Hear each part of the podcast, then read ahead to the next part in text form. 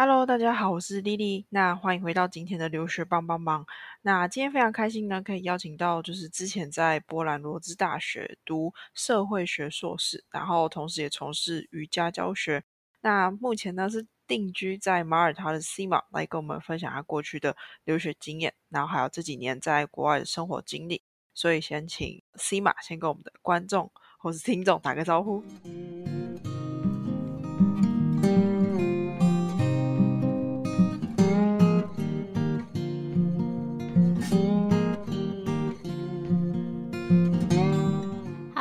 大家好，西马。好，非常开心你可以接受我的邀请。对，那首先的话，我们就来聊聊，就是说呢，西马其实呃有很多的经历。可是你呃当初在出国之前呢，在台湾是读正大的斯拉夫语系。那对，可以先分享一下，说要为什么要读这个系，然后 对，这个系主要是在做什么？就是大家对你们这个系有什么小小的误解吗？大家都先问什么是私语，对对对，会有人问说你们 你们讲私语吗？这种 有有有很多很多，我常常要解释一下，有时候懒得解释，就是说我念二文系。哦，OK OK，因为我们以前我们系以前叫二文系，后来才改名的，所以在以前叫做二文系。嗯哼。我有点忘了，但好像因为就是想要增加不同的语种，因为斯拉夫语系就是斯拉夫语是一种语言，一个语言的分支嘛，然后它还包含比如说很多别的语言，比如说呃俄文，就大家比较知道的俄文，然后波兰语、捷克语之类的，或乌克兰语，现在大家可能比较听过乌克兰乌克兰语之类的，都是斯拉夫语系的一个语言的呃，其中都是分在这个语系的里面。然后也可以选修别的语言，所以可能因为这样，所以才改成斯拉夫语吧，我猜的。OK OK，可是那时候其实正大有蛮多其他的，像是外语系的，就是科系可以选。那你那时候为什么特别想要选呃斯拉夫语系？这问题蛮常被问，就是实际上就是不小心上的。哦，有一些同学是真的很认真想学俄语，然后才来念斯拉夫语系。但是我真的是不小心上了，就是照着志愿。那时候还有职考，现在我不知道还有没有职考这个东西。现在没有了，但我们我们还有。对，哦，对我还遇到那个年代叫做职考，然后我是职考上大学的，然后职考的时候就要排志愿序，然后我就排了几个，然后对外语也蛮有兴趣的，所以。斯拉夫语是算在在前面几个其中之一，然后就想的就这样，蛮简单的理由。了解了解。那你进去之前知道它就是只是针对俄文为主吗？还是你不知道？没有，那时候进去之前大家都有看一下，就是有俄语，然后有别的语言，但是实际课程内容是进去之后才比较清楚。对对对，那课程内容的部分的话，主要就是以俄文为主。可是你有自己去选修一些其他的语言吗？对我那时候有选修波兰语，所以才会去波兰。嗯，了解。所以哦，这就是连接到你大学毕业之后的留学规划，就是后来到波兰嘛。可你那时候是读外语系的学生，就是一定会想要出国读个硕士嘛？还是怎样子的？就为什么想要出国？为什么想要出国？因为本来就很想出国。OK OK，我不知道是不是因为学外语的就想出国，可是学外语的可能真的会比较想出国。你可能因为我念是很多就是学别的外语的朋友，然后他们也很多人也是至少可能会去呃交换或者是或者是留学，不一定会待很久。像我就待比较久，然后有人可能也是待一两年，或是念个学位就回台湾。那我就待比较久，但是可能，但像我那时候也想，就是我们都学这语言学那么久了，就很想去当地看看，然后真的用用看，因为语言就是活的，就没有用就会死，对，也会 忘，然后会死，然后还是在生活中去学习，也会就你才知道你到底学的是什么啦，就感觉比较有那个。实际的感觉抓得住感觉，然后也蛮就才知道，哎，为什么他们可能会这样讲啊？为什么会用这些词汇啊？然后跟然后这语言就可以融入你的生活经验，然后生活经验就可以帮助你学习语言，所以蛮好的。就嗯，真的是蛮多学外语的人会会出国去看一下，但也不一定，因为我觉得我们学校好像我们学校的学生好像都蛮爱出国的。好像是，确实可能有很多机会。可是你主修是俄文啊，你那时候怎么？你当然有选修一下波兰，可是为什么没有考虑到俄罗斯去呢？因为我那时候比较想去波兰，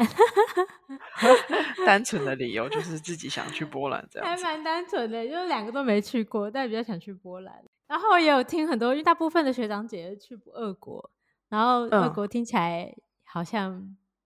就比较辛苦一点。哎、是现在的俄国就算是莫斯科，跟当年的俄国也差很多。听他们一些艰辛的过程，比方说是什么 艰辛的国？是气候我吗？自己没去过，但是就嗯俄国人，就是大家台湾人不是常印象中什么俄国人战斗民族 之类的。对？然后我一直有印象，我有一个朋友去呃莫斯科交换一年回来之后，就变得很会吵架。他说在那边就不哦能吵架什么之类的。天啊，就是生活中都需要跟别人吵架的感觉。没有，他就说他们比较，因为我后来也有认识一些俄国朋友，当然不是每个人都这样，但他们的，但他们真的会是讲话比较直接，然后就是会比较凶悍一点，然后你就不能示弱，你要 呛回，哦也不是要哦呛回去，就是你要一样理直气壮的讲回去，这样子，不然会哦被他们看扁 那种感觉，不一定啦，看人啦，我不是说每个人都这样是，对，但是我自己也遇过类似的状况，就哦，俄国。对，然后哦那时候就怕怕的，但当年大学的时候也没有怕怕，就觉得哦比较想去波兰。然后那时候波兰语的老师，就是教波兰语的老师也人比较亲切，就是学生的时候那个理由都很单纯，就是没什么。我觉得哦波兰语老师人好，比较亲切，人比较好，然后他就讲很嗯多波兰很棒的事情什么之类，然后就很想去。啊，俄教俄文的俄国老师就脸都通常比较臭啊，有一个脸哎、有一个人还蛮好的，但是嗯就会、你知道那个对波兰跟俄国的刻板既定印象就会有点被老师影响，这样对我觉得这很重要，毕竟他是我们接触到的，怎么讲，第一个那个国家的人，所以就会有一点被他们影响到这样子。对。然后那时候就遇到土语系的老师，因为那时候土语土语系也是在我们都在同栋上课，就外语，嗯然后土语系老师就觉得哦人好好亲切哦，，OK OK，我觉就得好像都充满笑容，然后还递那个土耳其软糖给你吃，这样。然后你就觉得看那个不同系的老师，就觉得哦，每个国家的人差好多。嗯，但感觉在你们的在正大的外文系，感觉真的是蛮有趣的，就是有各不各种不同的国家的人，然后跟老师这样子。对，可是哎，那你后来就是确定想说，哎，我要去波兰了，然后你那时候怎么考虑要去申请哪些学校？然后除了社会学系之外，你还要申请哪些学系吗？呃，没有，那时候就只有申请社会学系，但有别的学校的。嗯，对，所以那时候还有申请除了罗兹大学以外的哪些学校？呃，还有雅杰隆大学，但我只申请两间，然后我后来就嗯决定留在，因为我那时候语言班也在罗兹，所以我后来就决定两个都有上，但我就留在罗兹这样子。嗯哼，了解。那申请嗯这些学校的一些要求跟门槛是什么？要求跟门槛哦，嗯，那时候门槛还还蛮简单的欸，就是 就是我那时候是先念了一年的语言班，然后因为我是拿波兰政府奖学金，所以我是像是呃我们简称波奖生，所以我是波奖嗯生。然后好像波奖生的申请又跟其他的外籍学生，我不太确定有没有一样，但好像又有点不同。我是听别人这样讲的。然后我嗯就递交我的申请，然后语言班的修业证明，然后跟一些跟一些在学证明还是什么之类的，忘了，我已经不太记得我提交了什么。了解。那所以就是你在确定要申请学校之前，你要先申请这个奖学金，还是说呃先申请完学校之后再申请奖学金？我讲一下顺序好，我是那时候大嗯学毕业，然后然后那一年那年的暑假申去先去申请奖学金，然后上了这个奖学金，然后去了波兰，然后他这个奖学金那时候规定是一定要念一年的语言班，就是波兰语，了解。对，然后念完之后，你才可以再去选你想念的科系跟学校，然后有也有一些也有一些些限制，像我记得之前就有认识一个台湾人，他本来是想拿这个奖学金去念。罗兹电影学院就还蛮有名，在欧洲蛮有名的电影学院，然后结果不行，因为他是在他是不同的单位，波兰单位负责，所以你只能因为他是文化部负责，因为是电影学院，然后教育部那个奖学金只能申请教育部管理的学校。OK，了解。然后你就是读完之后，读完语言学校，然后才申请就是教育部底下可以的学校的校系这样子。对，大部分国立大学都是教育部波兰教育部下的啦。但是，我我也没有要念电影，所以就没有，所以是真的遇到案例才知道，就哦，原来有这个规定。对，有可能是这样子的关系，也比较没有遇到这样子的 case。对，OK，好，那现在我们知道你的所有的流程之后呢，那就是再请你再简单分享一下，说，哎，那。在学习波兰文的这一年当中啊，你的感想是什么？就是他，你是慢慢的从可能 A two 的程度，然后一直到 C one 吗？还是最后要考的那个考试会不会很困难？哦，那时候真的是蛮怎么说辛苦的吗？也还好，语言学校是最快乐的，就是还蛮多课的，就是那时候一到五都有课。然后是上一整天，所以真的会学的很快。那所以，然后你又住在波兰嘛，所以每天生活都会用到，每天都会听到，所以真的是那一年就是比我在正大学了，我那时候正大上两年课嘛，还三年，忘了两年还三年的选修课，跟那一个礼拜就几个小时，完全不同的那个不同的。那个叫什么强度？对，完全不同的强度。对不起，我中文有时候我还想不起一个字，没关 系。OK OK，对，很很少用到中文，真的。等下再跟分享一下，你为什么用不到中文？好了，好好。然后大概一年下来是进步蛮多，但其实我那时候个人感觉就是学，我那时候学一年觉得还是不太够用来念硕士了。然后我本来以为只有我这样，但其实还还蛮多，就是学弟妹或学长姐有类类似的感觉。除非你真的很拼，拼到一年就 程度就是到那种 A one A two 的等，呃，不是 A one A two C one C two 的等级。对，因为这一年要到那个等级，除非你可能去的时候就已经学的很好，不然一年我就觉得那时候不太念硕士第一年的时候就会很辛苦。对，那个所以才说语言班是快乐的时候，因为 硕士的时候就发现你好像学的还不够好，就跑来念硕士，好可怕！啊！他怎么会让我入学？嗯，对啊，因为我觉得对于就是在学当地语言，然后再去念书的学生来讲，大概前一学期吧，或是前一年都还没办法真的很融入课程当中。对，对，就是第一个学期都蛮蛮。辛苦的，对，要要比同学花很多多花很多时间念书，对，嗯嗯嗯，了解。那你可以跟我们分享一下，说，哎，那罗兹大学的话是在波兰当地一个怎样子的学校？然后社会学硕士的课程内容主要都在学什么？课程就是因为我那时候念硕士，所以其实。可是我大学不是念社会学，所以对我来说，第一年还蛮多，就是完全没学过的东西。然后第那第一年大概就，呃，要学很多理论的课程，嗯，然后所以各式各样的社会学理论啊，然后就要把理论背起来啊，然后有一些讨论课什么的，所以就是也要修过这些学分。那然后有些老师会写报告，然后社会因为是硕士的关系，所以可能所以可能就是课程还是比学士再少一些些，但第一年课是比较多，然后第二年就开始得要准备，其实第一年下学期就开始有稍微分配了，但第二年就要开始准备硕士论文，然后你就要开始去上那个讨论课，就会跟你的呃教授。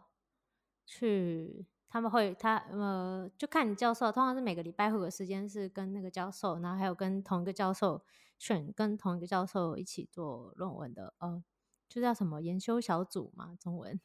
在台湾没那个硕士，我不知道这个是研修小组是不是，就会同一组人就会对 seminar seminar。然后就会一起，就是跟教授在一起，然后就大家就会分享自己啊，现在硕士硕士论文进度啊，要做什么啊，然后可以问老师一些问题啊，老师给你一些回馈这样，然后同学可能也会给你一些回馈，但通常是老师啦。嗯哼哼，了解。那想问一下，就是你在台湾就已经有学波兰文了嘛？然后也遇到波兰老师，觉得他比较亲切。然后你自己到波兰之后，当地的感想是什么？有什么不一样的地方吗？不一样哦，现在文化冲击都快忘记了，因为已经冲完了。对，太久了，我已经不记得我那时候被冲到什么，但是我只记得那时候好像我一开始也觉得波兰人脸很臭，后来有回想起来，因为因为很多人去那个中东欧啊，就觉得中东人脸脸很臭，然后我就想说好像是真的，没错，脸比较臭一点，就比较不笑啦。但这个原因是什么？我也不知道什么原因，但我觉得可能跟那边的气候有关系，自自己推论的。就太冷，就天气 太冷，然后有真的你要住在那里就知道，就是什么叫做一出太阳就想出去晒太阳。就是 OK，哎，真的天气好的时候，他们心情就会比较好。然后大家应该也听过什么北欧人什么自杀率比较很高什么之类的。对，那真的是天气，真的跟天气很有影响。因为我记得那时候冬天大概可能三四点就天黑啊，早上可能可能九点才会以后才天亮之类的。所以如果你要去上班，然后 你出门的时候天还是黑的，啊，你回家的时候天已经又黑了，你就整天晒不到太阳。对，会有一种忧郁忧郁的感觉。对，蛮忧郁，而且冬天又很长。嗯，真的，就大家真的会很喜欢夏天出来晒太阳的日子，但就是对，就是时间真的不多，就是时间不长了。夏天整体在欧洲来讲，好像就那样。对，好，然后那就是还想问说，哎，那你对于就是你们班的人，多数都是波兰人吗？还是怎样子的？然后老师上课有什么让你比较印象深刻的部分？都波兰人啊，因为我念波兰语，我用波兰语念，如果英文念可能会比较多外国人。有一个有一个乌克兰人，对，但他在波兰住蛮多年了。那你对他们印象是怎样？他们会很热情吗？或者是说跟他们在分组报告的时候会有什么呃需要注意的点？就很不热情是没错，就热情可能就那几个这样子。就几个人，小猫两三只，会就是我那时候也是，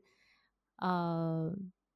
对，就是大概就那几个人会比较主动来跟你搭话，其他人就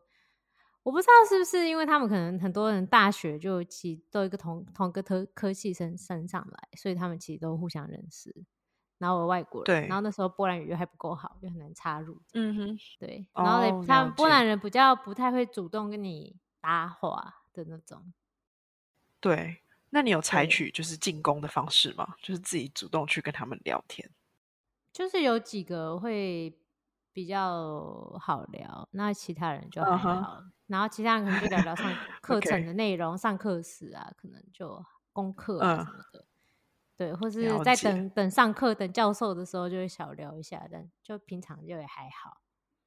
哦，反正就是没有太深交的部分啊，就是真的是同学这样子。哦，对，好像对，好像毕业就没都没有联络，有几有一两个比较好，但是后来毕业也没什么联络，因为我就也后来没有住在波兰，对他们也不住，没有没有，后来住在波兰很久，可是后来就搬，好像那个女生也搬比较，她还住，她也不住在罗兹，那我住罗兹就比较嗯，所以不太会了解了解。然后那好奇说，哎。就是为什么毕业之后啊，你就是做了很多我觉得蛮斜杠的工作，就是没有继续在社会人物这个领域，然后你是有先在波兰那边去当中文老师跟瑜伽教学，就是为什么会往这两个方向去发展？哦，做过蛮多工作的，但是嗯，但社会我觉得社会学本来就没有一个属于社会学学生毕业的工作，因为社会学就是面向太广，真的要看你比较偏好什么。如果你想要真的做跟你科系有关的工作的话，然后比较有认识，可能可能真的看起来比较像跟他学校在研究的，可能比较像。就有些人有可能是继续做研究，然后有些人就是可能会到呃那种，我记得有个同学，他之前好像在那种政府单位做，就是一些调查，嗯，然后会去分析，就是去做一些反弹，或者是或是有一些给别人一些问卷，然后就会做一些分析调查嗯的嗯，那种单位去工作，这样。嗯哼，然后我的话，为什么会做那些哦？这其实一开始只是因为我打工的时候，我都有在教中文，哦，在波兰的时候，学生时候打工就教中文，因为呃，其实波兰啊现在好一点，但是波兰的薪水蛮低的，但现在还是很低但还是但比那时候好好多了，但但多低啊？真的很低享一下。多低哦！现在我不太确定呢，现在应该有涨价了吧？但我当年我记嗯得，我当年是二零一三年刚到的时候，我记得我那时候有住宿舍，有个室友，他的他在便利商店打工，时薪才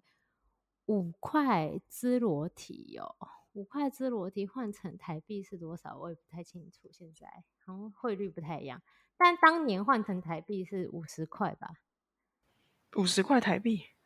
对，时薪当年的 OK 当年换成台币是是五十块，啊，现哦在就不太确定多少，所以那想问你，当年在波兰的每个月生活费大概是多少？生活费哦，就是换成台币的话，我想一下，我有点不记得，但那时候奖学金我是一个月拿九百只裸体，当年的时候，然后所以就、嗯。那时候大概一比十，所以九百就哦。九千块，然后九千块台币，然后还要付个宿舍费，宿舍费那时候比较便宜，是大概三三千多到三千多嗯。到四千、然后所以扣掉剩下当生活费这样子。嗯，对，然后可能还要再自己补一些，或是或是因为奖学金有一部分是美金的，所以你可能就自己换。对，可能看情况。OK OK。所以你那时候当中文老师跟瑜伽的时候，都是在打工的时候就开始的吗？是，就我当时本来讲那个钱是 我要讲完中文老师，因为因为那时候嗯就是波兰是薪水很低，所以所以中文老师的话虽然时薪比较高，所以那时候就想说要边念书又要边补贴点就是生活费的话，还是当中文老师比较划算。所以那时候、那是是因为这样开始学怎么教中文，然后我又可以用波兰语教，因为我会讲波兰语，所以所以还可以教小孩啊什么的，所以可以去补习班教小朋友，或是家教接教小孩，所以还嗯蛮、呃，算是一个学生来说不错的打工。然后很多人也会偏好找一个母语的老师，可以练他们的发音啊什么的。对，所以是那时候解开始，所以后来才就那时候就因打工的时候累积经验，后来就有人介绍，才去了，才去那时候有去一那时候其实硕士就才刚毕业，就有去那个卢布林大学的汉学系当一年的讲师。对，嗯哼，了解。那你怎么过程当中，你怎么自己学要当成呃就是当中文老师的？因为母语不代表就是会教啊。对啊，就自己学，上网看，或是有有一些、可能有些台湾朋友就有经验，然后可以先问一下，有一些是专业的老师，甚至所以就可以问他们一下 OK，OK 然后再上网自己学，然后再边教。多主要还是经验，就是多教久了就比较知道怎么教，然后边教边学这样。嗯哼哼，那就是瑜伽的部分呢，是怎么是自己本身就有兴趣吗？瑜伽是那时候我在波兰念书的时候，那时候认识一个瑜伽老师，然后他是一个香港人，就是我的启蒙老师，他叫徐拉，然后徐拉就邀请我去上他的课，我就去了他的课就，就还蛮喜欢的。对，那是我真的开始比较认真练瑜伽，所以他每个礼拜，呃，我们礼拜就会去上一堂到两堂的课，然后上上之后，大概过一阵子，他就说他开师资班，问我要参加，我就参加了。哦，OK OK，所以对就是但其实我那参加时候本对，但我那时候本来没有那么想参加，就没有想说要教瑜伽，但只是觉得很喜欢瑜伽，就是练习什么都很喜欢，然后觉得让我很放松啊，心情很舒服，然后身体也觉得很舒服啊，所以就常常去练。然后他那时候邀请我的时候，其实我一直本来还好，但是他就鼓励我说：“哎，我觉得你有在教中文的经验，感觉你也蛮喜欢教学的，应该应该很适合你。”所以我就去上了师资班的课。对，嗯哼哼。但后来就是，哎，真的自己当起瑜伽老师了。就是你这么，就是师资班结束之后，然后你就开始自己接学生吗？还是这样子的？没有师资班结束也是那时候也只是当课程的助教吧，一开始。嗯，对，然后后来后来也是帮老师代课啊，就先从这个开始，因为反正那时候那时候我开始工作了没，我也有点忘了，我 到底还在念书还是已经工作了，不太记得，太久以前的事，好像 有对对有对。重有重复到吧，应该有一段时间还在念书，可是后来又毕业，已经在工作，然后就是帮他们代课。然后代代，后来嗯。有自己再去进修，然后进修之后有就是有也是找到一些机会去帮别的老师代课，然后代一带就有一间健身房，呃，那个老老板就说，哎、他觉得他希望我就是可以，哎、我他蛮应该蛮喜欢我，因为他就说想要帮我开一堂就是课，就是给我固定教，就是之后那个老师，另外我代课老师回来，我还是可以继续还是可以继续教这样子，所以 OK，所以对对对，所以那时候就是算是一个机因因缘机会，就代课代课代课代一代就变成就在一个健身房，真的有每个礼拜都有固定的课，然后后来还是常常帮嗯忙帮那个老师代课，因为那个老师真的常请假，所以就就很多教课的经验，就感谢另外老了师请解假。对，因为那时候还是比较新手老师吧，所以就是好像就是先从代课啊这种时候开始教。嗯嗯，感谢别人给的机会，这样子。那你刚才有提到，就是说你有很多工作经验就，maybe 是打工的经验啦。那你在波兰还有做过哪些工作吗？哦，对，我真的做过不同，因为我每次换工作都不知道不同的公司。然嗯后之前是，其实，在教先是毕业之后先教中文，然后教一年之后，后来去了一个新创，就是 FinTech，那时候刚流行起来的 FinTech 的公司，新创公司工作。那主要就比较比较是客服类，但是因为那时候它是一个新创，所以还没有还在申请牌照那时候，所以其实没有客人，嗯所以就是培训，然后做一些翻译，然后做一些 marketing 的东西，然后做一些呃，就是帮跟老板一起做一些客服相关的规划啊、资格规划什么之类的。OK OK，你那时候在找工作的时候有遇到什么瓶颈吗？或者是你自己觉得可能真的是外国人比较麻烦的点，在波兰的时候？哦，外国人有，当然有外国人麻烦，因为公司比如可能有，比如说一有法规限制啊，然后他们还要帮外国人申请可能工作证、签证啊，巴拉巴拉之类，所以如果公司要雇一个外国人，还是会想比较多，但他们还是需要，因为他们缺缺人，所以缺人的原因是什么？你就在波兰的时候嘛，就、就缺工啊，因为波兰突然就很多发经济起飞，然后就很很需要人才，可是人才不够用，然后波兰自己也人才出走，所以就很需要就是外国来补齐这样子。嗯，了解。对对因为波兰薪水就比较低，所以波兰人自己就是很多人也会去国去国外工作，去尤其是欧盟，就是西欧啊、北嗯欧工作，或者什么英国啊之类的，或隔壁的德国。了解。对，可能大家就是去波兰玩会，可是比较少听到真的是在波兰当地工作的人这样子。对，好像台湾人好像还是比较少一些。我觉得还是以西欧啊，或是德国那边为主这样子。对，对啊，但不一定啊。薪薪水比较高吧。对，大家大家可能根据 自己的机会去决定这样子。诶，所以你后来就是搬到马耳他定居了嘛？就是下一个国家，还是没有，这样子我是？先因为后来零售业那个结束之后，就是就是那个远距的旅游业的远距工作嘛，所以我就是但我那时候合约呃房租的合约还没到期，在波兰 还住在华沙，所以就想哦，先暂时住一下那里。然后朋友也在那啊，因为住了很多年，所以真的朋友大部分都在波兰。嗯哼，所以就是那时候也还没有想说要离开，所以就暂时先待在那边，待了一阵子之后，过了一阵子之后才才搬来马耳他。嗯哼哼，了解，就跟波兰很不一样，这阳光很充沛。对我就是稍微看了一下，因为它离那个西西里岛很近，听说就是看起来很近啊。然后真的很近，真的很近。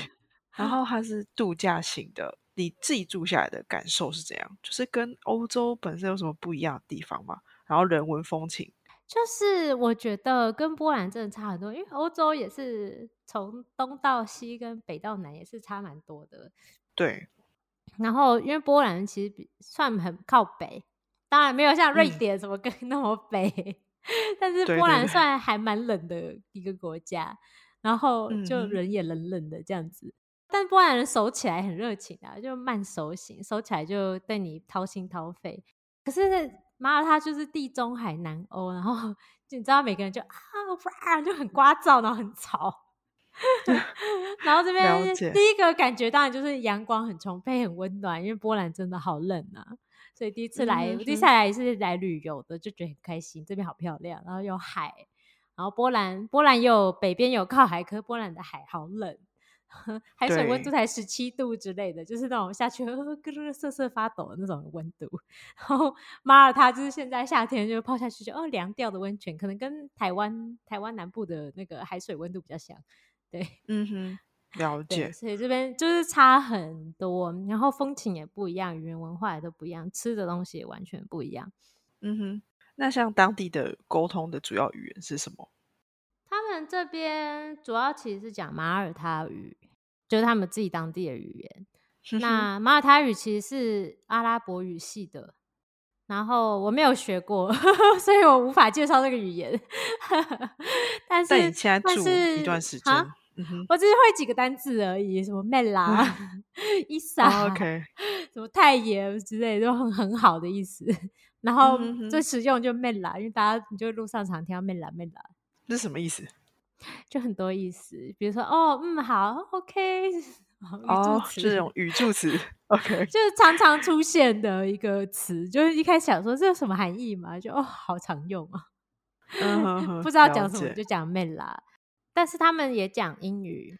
嗯，所以英语是官方语言，他们官方语言英语跟马塔语。那因为英语是因为以前被英国殖民的关系，所以这边很多都英制，像是他们讲，比如说一杯啤酒，他们不喜欢讲一杯，哎，不喜欢讲几毫升，喜欢讲 pint，是不是 one pint，什么 half pint，对，就英英式英制，然后英式单位，然后车子也是呃驾驶座是在右边啊，这样子就比较偏英式。了解，因为都是。就是被殖民过的国家。那再来的话，就是说，哎，你后来到马耳他定居之后，你有继续就是你那一份远距的工作吗？还是你是后来又怎么找到呃新的这份工作？哦，就是有继续一阵子，因为那时候远距嘛，所以搬来可以继续做没差。然后他们那时候也没规定我一定要在哪里工作，只要网络连线顺就好。然后搬来马耳他，过一阵子。啊，我那时候换掉这个也不是我想换掉，是因为突然 COVID 来了，嗯，就就诶，就突然因为是旅游业，虽然我是远距，听起来好像不影响，但是公司有被影响，旅游业，所以所以公司影响蛮大，客户都是旅游业的，客户求客户还没破产，所以就。就那时候就留职，对，就就留职停薪什么的，就一留职停薪就留很久，所以就没有做这个工作。然后那阵子就是直接转，本来是兼职教瑜伽，那阵子就开始全职教瑜伽这样。那你后来就在马耳他有一份正职正式的工作，就是做呃内部集合的工作。那想问这个工作又是怎么找到了？然后主要是在做什么？我的职位叫做 compliance officer，然后是怎么找？先讲怎么找到，怎么找到很简单，朋友介绍的。只要有一句话叫“出外靠朋友”，对。然后他就说他们刚好公司在缺人，然后我那时候刚刚真的定居下来，就去年，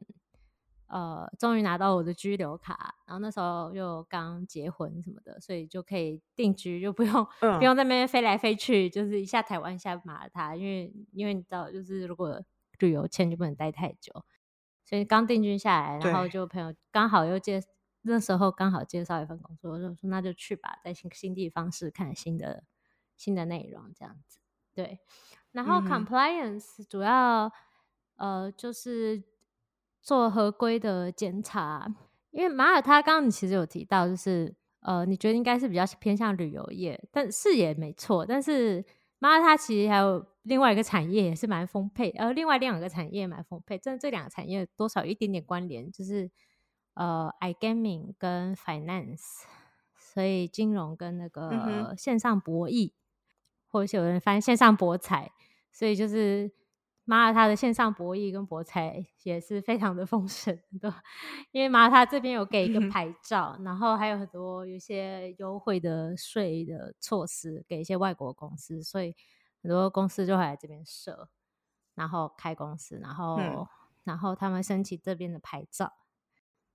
然后做线上的博弈的生意这样子。对，那所以我们的客公司。因为公司比较像是顾问公司，然后我们就有就有服呃，就服务的客户基本上就是线上博弈的公司这样子，所以基本上就是检查他们的检查他们合不合规。那我常常要检看文件啊，因为看文件来当做一些证明啊，看他们的看他们的一些流程啊怎样，然后要检查他们的后台啊，是看他们到底怎么做的，然后他们。有没有定时要做一些申报啊？有没有定时做啊？什么的，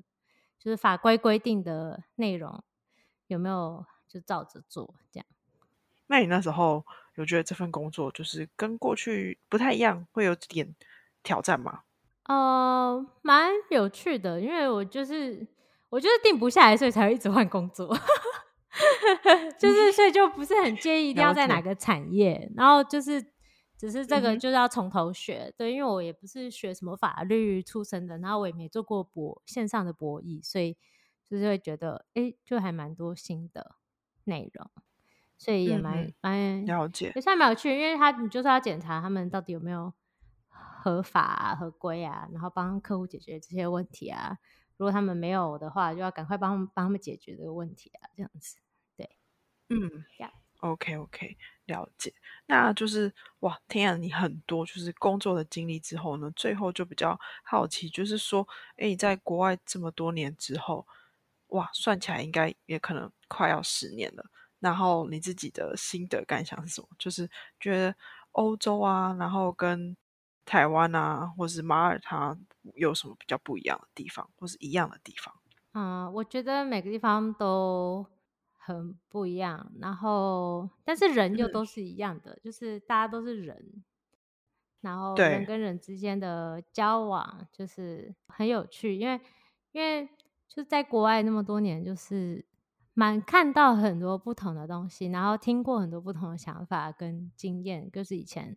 可能没有接触的，每换一个地方或每接触一个新的人，就会有新的经验，觉得不管是在台湾或在。或是不是在台湾，在世界各角落都有各式各样的人跟各式各样的想法，可是大家又都同归而人，就是我们就是可以连很简单可以连接在一起的方式。那你觉得自己过去在没出国前跟现在的想法有什么比较不一样的地方吗？每年都在变化，所以就 有点想不起来 以前跟现在的想法有什么不同。但是，就我觉得在国外这么多年，就可能呃，不能说视野变比较广，但是真的就看多很多，越看越多很多不同的事情，跟见过不同的人，然后去过不同的地方，嗯，就是让我比较除了觉得好像是开拓眼界之外，也是比较虚心这种感觉，因为也不是虚心，就是比较。呃，知道哦，原来还有这么大、这么多的地方，这么多事情可以探索，然后觉得永远都探索不完，就觉得世界就很好玩、很丰沛，然后到处都可以去一下。所以我觉得可能以前以前可能没有想那么多，想说哦，就是想要出国看一下就好了。然后可能哦，也许哪一天就会回台湾了吧。然后也会觉得，哎，在台湾的时候，可能就是会想跟旁边的人一样，因为你认识接触的人就是同同样的人，然后你就会很想跟他们一样，然后会真的不自觉的会被影响。就是你一直在你身边的人，他想做什么，真的不自觉，就是有就这种 unconscious，就没有意识到自己就被影响到。但是当开始对有在不同可能在换接触不同的人，然后体验不同的事情的时候，发现哎，才可能有给自己一点机会去发现自己到底想要什么，而不是。就是你做的事情开始，我发现我自己就是可能现在做比较多选择，就比较像是我自己想要什么。当然有可能就还是会被我可能老公影响，因为他最常跟我接触。但是就发现，哎，以前想要的好像跟现在想要的有点不同，但不代表我现在我以前想要的跟现在想要不同。可是我以前想要的，可能我以为我想要，但其实是被。旁边常常接触的人影响的，或是被社会在台湾的时候社会的影响，甚至我在波兰也住很多年，所以我会被在波兰的时候被身旁的波兰人，或是台在住在波兰的台湾朋友，或是其他外国朋友影响，就是他们的看法，他们的他们对未来的规划，就觉得应该可能为什么我可能要应该跟他们一样之类的，不自觉的，嗯，所以我觉得这是这个差别，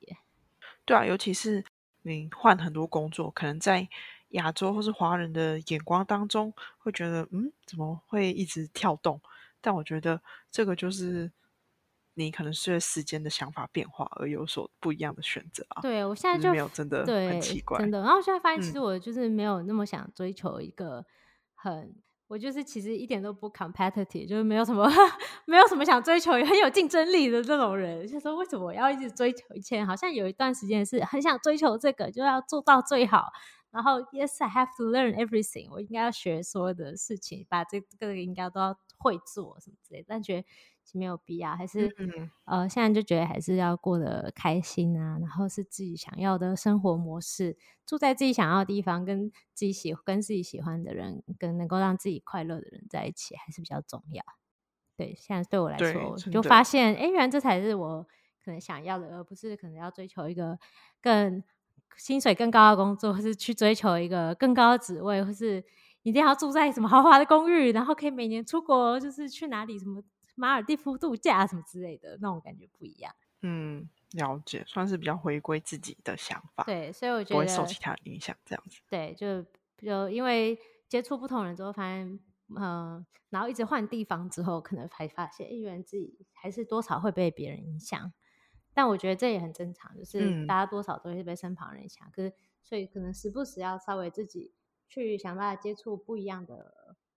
呃，就是我自己就是不想要去接触一些不一样的人啊，不一样的地方，然后就会有让你给一些新的刺激、新的想法会出现。对啊，对啊，就是不管是我们的听众还是谁，都可以参考一下 C 马这个想法。当然，就是真是需要经过我们的一段时间啦，不是今天说想法变了就变了，就是大家都是有要有经过一段经历才有办法去体悟到的。我觉得没有那么快可以改变。就是你的生活如果真的很竞争的环境的话，当下真的你会就是不小心的被人影响，然后也会很竞争的感觉。但是可能要自己拉回自己内心的想法，这样子。嗯，对啊，有时候可能就没有意识到，有意识到的时候，就是对对对，就可以开始去做一些行动，就发现哎，其实那完全不是自己想要的这样子。呀，找到自己想要的，对，非常重要。今天的话呢，就是非常开心希望可以来跟我们分享他这么多的经验，然后还有他自己在国外跑跳多年的想法。那今天的访谈就到这边喽，谢谢。好，谢谢丽丽。